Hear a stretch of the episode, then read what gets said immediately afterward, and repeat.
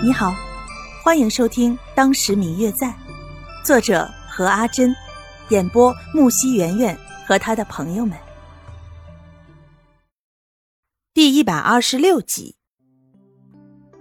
他直接从之前隐身的墙后走了出来，方玉楠拉都没拉住。白若秋笑着和他们打了一个招呼，走到他们面前一俯身，却惹得众人一脸的惊异。首先便是刘夫人李氏，她见老夫人也很惊异，似乎并不认识眼前的这个陌生女子，便首先发问：“这位姑娘，请问你找老夫人有事吗？”白若秋对着李氏扶了扶身子：“夫人，我是住在这附近的居民，之前常常看见老夫人来此地烧香祈福，我听人说。”常年修身信佛的人都会长命百岁、福泽延绵。今日我家中母亲重病，于是我便想向老夫人来求一点点的福泽，希望能够让我的娘亲早日安康。孩子啊，你过来。一旁没有说话的刘老太太，这个时候听见白若秋的话，便拉过她的手。真是个有孝心的孩子。告诉老身。我要怎么做才能帮到你呢？谢谢老夫人。听见刘老太太这样说，白若秋就放心了，高兴的冲着刘老太太一行礼。其实也没有什么别的，就是让老太太今日上香的时候，我能够站在一旁侍奉，之后将香灰带上一些回去，撒在我家的香炉里便是。其实这些白若秋也不是很清楚，只是胡乱一说。没想到老太太竟然真的信了。好，好，好，这又有何难？今天你就跟着我吧。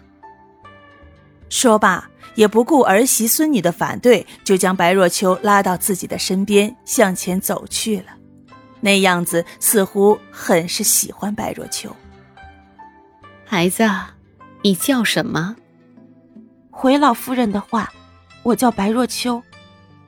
嗯，不错，若秋是个好名字。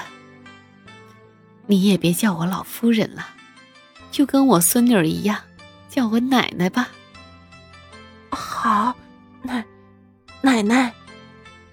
嗯，这才是好孩子。若秋啊，你说你母亲病重了。不知道你母亲患的是什么病啊？老奶奶费心记挂了，是多年的顽疾了。两个人走在一旁，有说有笑的样子，亲密的。要是外人看见，定会以为这就是亲孙女与奶奶话家常呢。一直到他们向前走了一段路之后，方玉楠才从他们刚才藏身的地方走了出来，看着他们远去的背影，神秘的一笑。这若秋还真不赖。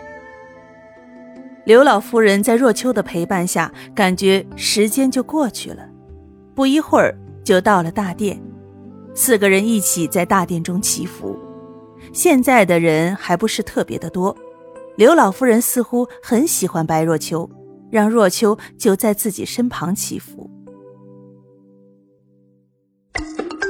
嗯嗯，我最亲爱的小耳朵。